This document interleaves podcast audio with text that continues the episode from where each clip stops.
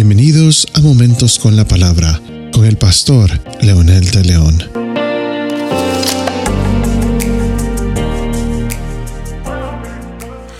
Cuando Pablo le dice a los filipenses que mantengan el Evangelio digno, que sean responsables con lo que tienen el regalo de Dios, le incluye un paquete completo en los versículos siguientes de Filipenses 1.27 en adelante. Dice Pablo que deben de mantenerse firmes en un mismo espíritu, luchando unánimes por la fe del Evangelio. Aquí hay varias cosas que necesitamos entender. Primero es la firmeza.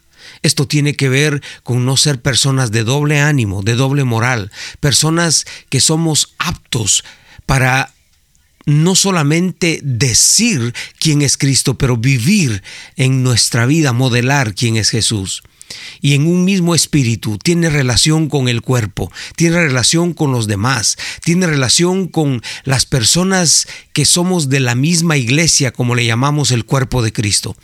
Es increíble, pero hay personas que son solitarias, cristianos solitarios, que viven aislados de los demás. Y Pablo no quiere eso. Él dice, en un mismo, en un mismo espíritu significa que estamos con un mismo propósito en nuestro corazón, en nuestra mente.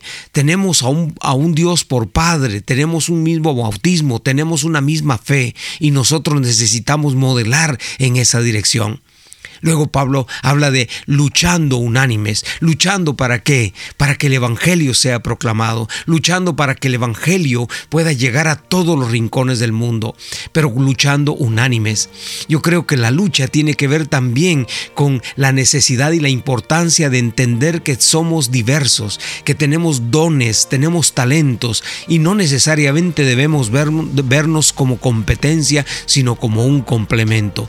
Qué importante es entender entender el mensaje de Dios a través de Pablo, que la manera digna del Evangelio, de ser dignos del Evangelio, significa tener virtudes, tener dones que puedan poner en alto el nombre de Jesús. Y qué mejor que todos juntos en ese mismo espíritu vamos a lograr más que solamente tratando unos por un lado y otros por otro.